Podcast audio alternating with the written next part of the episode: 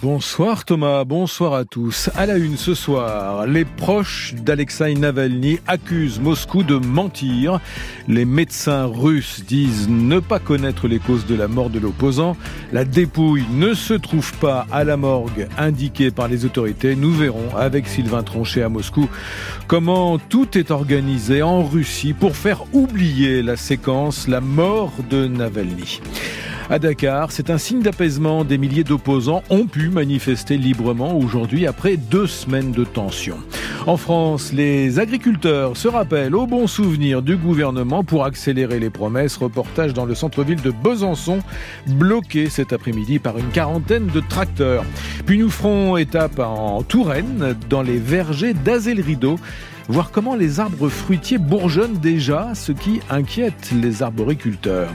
Le caillassage du bus des supporters de l'OGC Nice, il y a un blessé, le club des supporters porte plainte.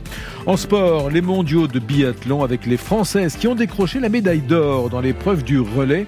Nous verrons aussi comment Yannick Noah, capitaine de l'équipe de France de tennis fauteuil, prépare les Jeux paralympiques de la fin août. Enfin le temps de demain, Céline Dacosta avec le retour de la pluie. Oui, avec une perturbation qui va arriver euh, cette nuit par les côtes de la Manche et qui va quasiment traverser tout le pays. Et vos prévisions complètes dans une quinzaine de minutes. France Inter. Mais où est donc passée la dépouille d'Alexei Navalny? La famille réclame sa restitution immédiate, mais elle craint de ne jamais la récupérer. Bonsoir Sylvain Tronchet. Bonsoir. Euh, correspondant de France Inter à, Moscou. Euh, Navalny est mort en prison donc dans des conditions qui restent encore troubles. Ses proches comme sa famille accuse les autorités de mentir. Oui, ce matin, la mère d'Alexei Navalny est arrivée à Karp, dans le Grand Nord, hein, où se trouve la colonie pénitentiaire, où était détenu l'opposant. L'administration lui a signifié officiellement le décès de son fils et indiqué que son corps se trouvait dans une morgue à Salehard, la capitale de la région, à une cinquantaine de kilomètres de là. Quand Lyudmila Navalnaya et son avocat se sont rendus sur place, on leur a dit que le corps n'était pas dans cette morgue. L'équipe Navalny accuse donc les autorités de dissimuler la dépouille d'Alexei Navalny pour tenter, je cite, de couvrir ceux qui l'ont tué. Elle réclame que le corps leur soit remis immédiatement. Officiellement, la cause de la mort n'est toujours pas établie, mais les autorités russes sont toujours murées dans le silence. Euh, en Russie, Sylvain, euh, tout est fait depuis hier pour faire oublier la mort de l'opposant. Oui, alors que les autorités avaient bien pris soin hein, d'enlever toutes les fleurs que des Russes étaient venus déposer hier soir euh, au pied des monuments aux victimes du goulag dans plusieurs grandes villes russes, le défilé d'anonymes a continué aujourd'hui, malgré les avertissements des autorités, malgré la très forte présence policière, et les fleurs s'accumulent de nouveau. À Saint-Pétersbourg, quelqu'un a même déposé un exemplaire du livre de Solzhenitsyn, L'archipel du goulag, au milieu des fleurs. Il y a eu des arrestations encore aujourd'hui, près de 200 d'après euh, l'ONG spécialisée OVD Info. Et déjà, les premières condamnations qui tombent, hein, des peines de 15 jours de prison pour avoir brandi une pancarte. Des milliers de personnes sont sorties dans la rue rendre un dernier hommage à Alexei Navalny, ce qui en soi est notable, très inhabituel dans la Russie de 2024. Sylvain Tronchet en duplex de Moscou. Vladimir Poutine, que le président ukrainien a qualifié ce matin de gangster qui tue qui il veut. Volodymyr Zelensky était à Munich ce matin pour plaider la cause de son pays devant la conférence internationale sur la sécurité qui rassemble tous les experts de la géopolitique mondiale, dont la présidente de la Commission européenne. Et face aux menaces de Donald Trump qui euh, envisage d'affaiblir le rôle de l'OTAN s'il est réélu, Ursula von der Leyen a relancé l'idée d'une Europe de la défense.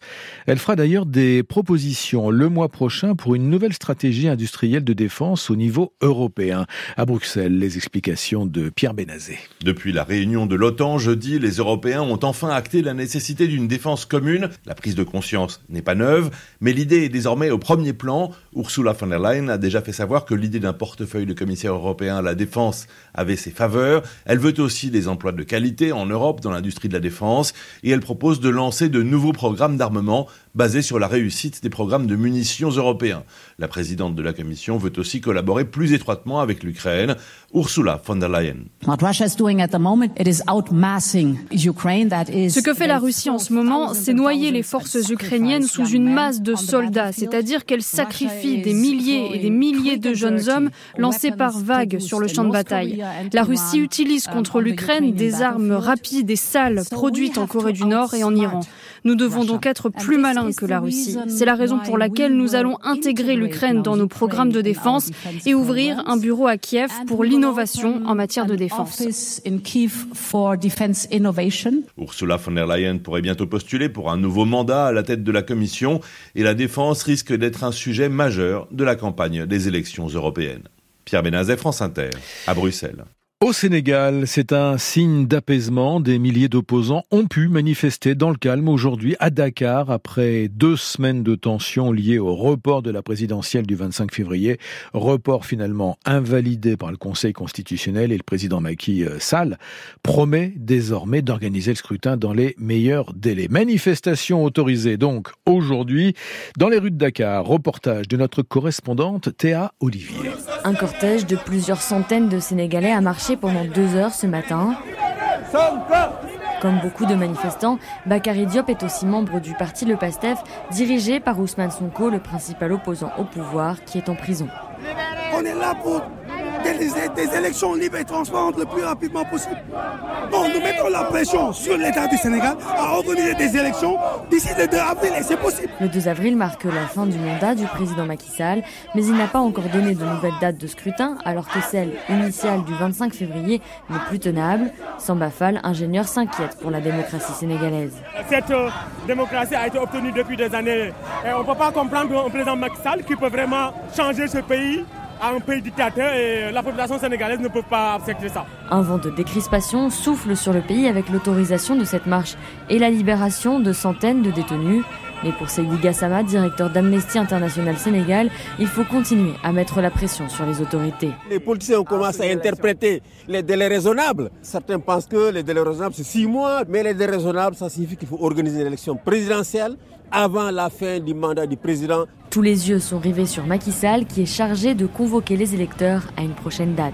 À Dakar, Théo Olivier, France Inter. Il est 19h08. À Besançon cet après-midi, les agriculteurs se sont remobilisés. 40 tracteurs, une soixantaine d'agriculteurs dans le centre-ville devant la préfecture à l'appel de la coordination rurale.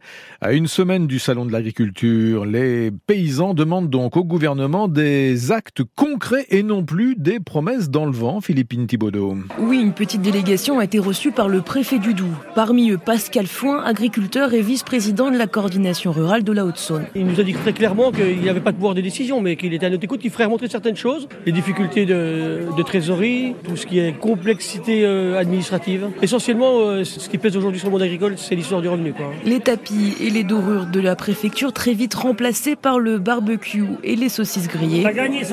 Mais les jeunes s'impatientent, ils montent dans leur tracteur, début de l'opération escargot dans toute la ville. Je monte avec vous? Une première pour Victorien. Là, est-ce que vous savez combien de kilomètres heure on est? 7 km heure. À peine deux ans comme salarié dans l'exploitation de son père à côté de Gray et le jeune de 21 ans déjà conscient des difficultés du monde agricole. Bah, mon père, euh, il fait 70 heures par semaine. Maintenant, j'en fais aussi autant que lui. Puis on n'est pas rémunéré comme on devrait être rémunéré. Honnêtement, euh, on roule pas sur l'or. Hein. Vous gagnez combien? Moi, je gagne 1500 euros net par mois. Avec son père, ils prennent le relais dans la mobilisation des agriculteurs. Comme ça, ils laissent au repos leurs collègues montés à Paris et à Rungis il y a un peu plus de deux semaines. On essaie de la pression énorme. Euh, il faut qu'on soit écouté. Si euh, on doit monter à Paris, même si on met 8 heures à monter, on montera quand même, c'est pas grave. Mais avant ça, Victorien doit revenir à la ferme parce que, comme il le dit, les vaches, elles, n'attendent pas. Philippine Thibaudot de France Bleu Besançon. L'ouverture cet après-midi du carnaval de Nice. Il va durer 15 jours. C'est le plus grand carnaval de France. 200 000 spectateurs l'an dernier. Un carnaval de Nice placé cette année sous le signe de la pop culture. La ministre des Sports, Amélie Oudéa Castera, apporte son soutien aux supporters de l'OGC Nice. Leur bus a été caillassé hier soir sur l'autoroute A46 après la rencontre de Ligue 1 face à Lyon. Le club des supporters de l'OGC Nice va porter plainte. Sa présidente, Solange Claude, était présente dans ce bus. Son mari d'ailleurs a été blessé quand cette lourde pierre a traversé le pare-brise. On était en train de rouler, bon ben, vous savez, il était minuit et demi à peu près, nuit noire sur l'autoroute. Euh, vous voyez pas hein, les ponts, les trucs comme ça, vous regardez pas, puis surtout vous attendez pas à ça. Euh, et tout d'un coup, on a eu une grosse déflagration dans le bus avec des bris de verre sur nous. Moi, j'ai cru que c'était un coup de feu. On était devant avec mon mari, on avait les deux sièges à l'avant. Et je me retourne vers mon mari pour euh, lui dire mais qu'est-ce qu'il y a et tout. Puis lui, je le vois, qui veut se redresser, puis il retombe, il s'affale sur le siège, euh, il tombe pas inanimé, mais vraiment groggy. Et donc, euh, j'ai mince, il a pris une balle et je me dis, où est-ce qu'il est blessé? Et en fait, je vois rien. Et en lui demandant, euh, il montre sa, poitrine. Il était très choqué. Il me dit que je suis mal là, je, ne sais pas, j'ai pris quelque chose. Et après, on a trouvé le caillou, on a compris que c'était ça. Et, le caillou, il est gros comment? Un genre de, galet un peu lourd, euh, très très lourd. Hein, je l'ai sous-pesé, il était très lourd. Ben, on va dire une sorte de boule de pétanque. La présidente des supporters de l'OGC Nice, interrogée par Violaine Hill de France Bleu Azur. Les sports avec les mondiaux de biathlon en République tchèque. Les Françaises favorites ont remporté le relais féminin pour la première fois de leur histoire. Chez les hommes, la France obtient une médaille de bronze en relais masculin. Dix trophées en tout, dont cinq en or pour la France, qui conforte donc sa, sa place de leader au classement des médailles. L'équipe de France de tennis fauteuil est en pleine préparation pour les Jeux paralympiques de Paris. Ce sera du 28 août au 2 septembre. Les joueurs et les joueuses était en stage cette semaine à Paris sous la direction de Yannick Noah, le capitaine de cette équipe de France de tennis fauteuil, une discipline qu'il ne connaissait pas il y a encore euh, quelques semaines, mais il prend son rôle de capitaine très au sérieux, Fabrice Abgral. À bientôt 64 ans, Yannick Noah n'a plus rien à prouver. En tant que joueur ou capitaine, il a tout vu, tout vécu et tout gagné, que ce soit en individuel, en Coupe Davis ou en Fed Cup. Être aujourd'hui le capitaine de l'équipe de France masculine de tennis fauteuil, c'est pour lui un nouveau défi, certes, mais l'essentiel n'est pas là. Ce qui me plaît, c'est voilà notre camaraderie, c'est l'amitié, ce sont des souvenirs, c'est l'aventure humaine qui compte par-dessus tout, et c'est quelque chose qui me plaît, quoi. Vivre ça auprès d'eux, ça va être très très fort comme aventure humaine. Et je sais que ce sont des personnes, ce sont des aventures qui doivent être connues parce que ça donne du courage. Yannick Noah est là pour apporter son expérience, sa passion et sa motivation. Son charisme fait le reste. C'est ce que constate Guilhem Laget, le numéro 3 français. Il amène une atmosphère, il amène euh, des ondes positives, il nous donne vachement confiance en nous, surtout en double. Il nous demande d'être audacieux, de tenter. Donc ça, c'est vachement efficace pour nous. C'est un côté rassurant. Il a très vite compris les bases du tennis fauteuil. Il a très vite compris euh, comment ça se déroulait, les matchs, enfin, la tactique. Il était très motivé aussi à l'idée de vite euh, s'imprégner de la discipline. Avant les Jeux paralympiques de Paris, Yannick Noah étraînera son costume de capitaine lors des championnats du monde de tennis fauteuil par équipe organisés en Turquie début mai. Un mot de natation, la Française Mélanie Hennig a remporté la médaille d'argent du 50 mètres papillon au championnat du monde de Doha. Avant le temps de demain, chacun aura remarqué peut-être cette relative douceur qui fait bourgeonner les arbres, ce qui provoque du stress. Peut-être pour les arbres et plus certainement pour les arboriculteurs qui redoutent des récoltes trop précoces. Exemple en Touraine, à Azel-Rideau, chez Franck Quinck, le gérant des vergers de la Ganneraie. Reportage de Virginie Vandeville. Un changement qui s'observe sur les poiriers et pommiers de l'arboriculteur. Le végétal comprend que c'est un peu le printemps et qu'il faut évoluer vers les feuilles. C'est pas ce que l'on souhaite parce que si on sait que si on est en avance au mois de février, on sera toujours en avance au mois de mars, on sera toujours en avance au mois d'avril. Le problème, c'est donc que la récolte de cet été soit avancée, ce qui veut dire plus de temps de stockage avant la commercialisation et donc de coûts énergétiques pour le producteur. Il faudra aussi trouver de la main-d'œuvre disponible. Ça, c'est si la douceur perdue car le risque, c'est l'arrivée d'un épisode de gel tardif qui peut être fatal. Ça peut être une perte de, 80% ou 90% de la récolte. Un stress pour le producteur qui s'ajoute aussi aux normes. Depuis 2023, euh, il y a une dérogative environnementale qui nous est imposée, c'est de le non-traitement pendant la période de butinage des abeilles, à partir du moment qu'il y ait des fleurs dans les vergers. Mais la fleur dans un verger, ça dure pas deux jours, sauf que si on est en période de risque tavelure, c'est un champignon qui se développe sur les pommes. Donc s'il y a tavelure, il y aura perte. C'est la double peine parce que donc la météo est hostile. Et en plus, les normes ou les doubles normes européennes et franco-françaises sont une deuxième menace euh, sur la production. Une récolte qui s'annonce difficile et qui se répercutera à coup sûr sur les consommateurs. Virginie Vandeville de France Bleu Touraine. On termine avec cette histoire de raie dans un aquarium. Et eh bien voilà qu'elle attend des petits alors qu'elle n'a jamais partagé son bassin avec un mâle. Cette raie vit depuis huit ans dans un aquarium en Caroline du Nord. Les équipes vétérinaires ont découvert qu'elle portait des œufs. On appelle ça des naissances vierges, très rares. Elles existent parfois chez les reptiles, chez les oiseaux parfois aussi, mais jamais chez les mammifères, à preuve du contraire. Le temps. La météo avec Vitacitral TR+, des laboratoires Acepta, gel réparateur pour les mains abîmées par le froid, les gels hydroalcooliques et les lavages fréquents, en pharmacie et parapharmacie. Bonsoir Céline Dacosta. Bonsoir Eric, bonsoir à tous. Avec cette euh, nouvelle perturbation attendue demain. Oui, perturbation pluvieuse qui va concerner demain matin la Bretagne, la Normandie, le Nord-Pas-de-Calais avec des averses localement soutenues, accompagnées de bonnes rafales de vent. Le soleil, lui, va continuer à briller entre le Languedoc-Roussillon, la région PACA, les Alpes et la Corse. Entre les deux, c'est la grisaille qui va l'emporter en attendant les averses qui vont se décaler dans l'après-midi vers le sud et l'est. On les retrouvera du Poitou-Charentes vers les frontières belges en passant par le bassin parisien. Au sec les régions les plus au sud.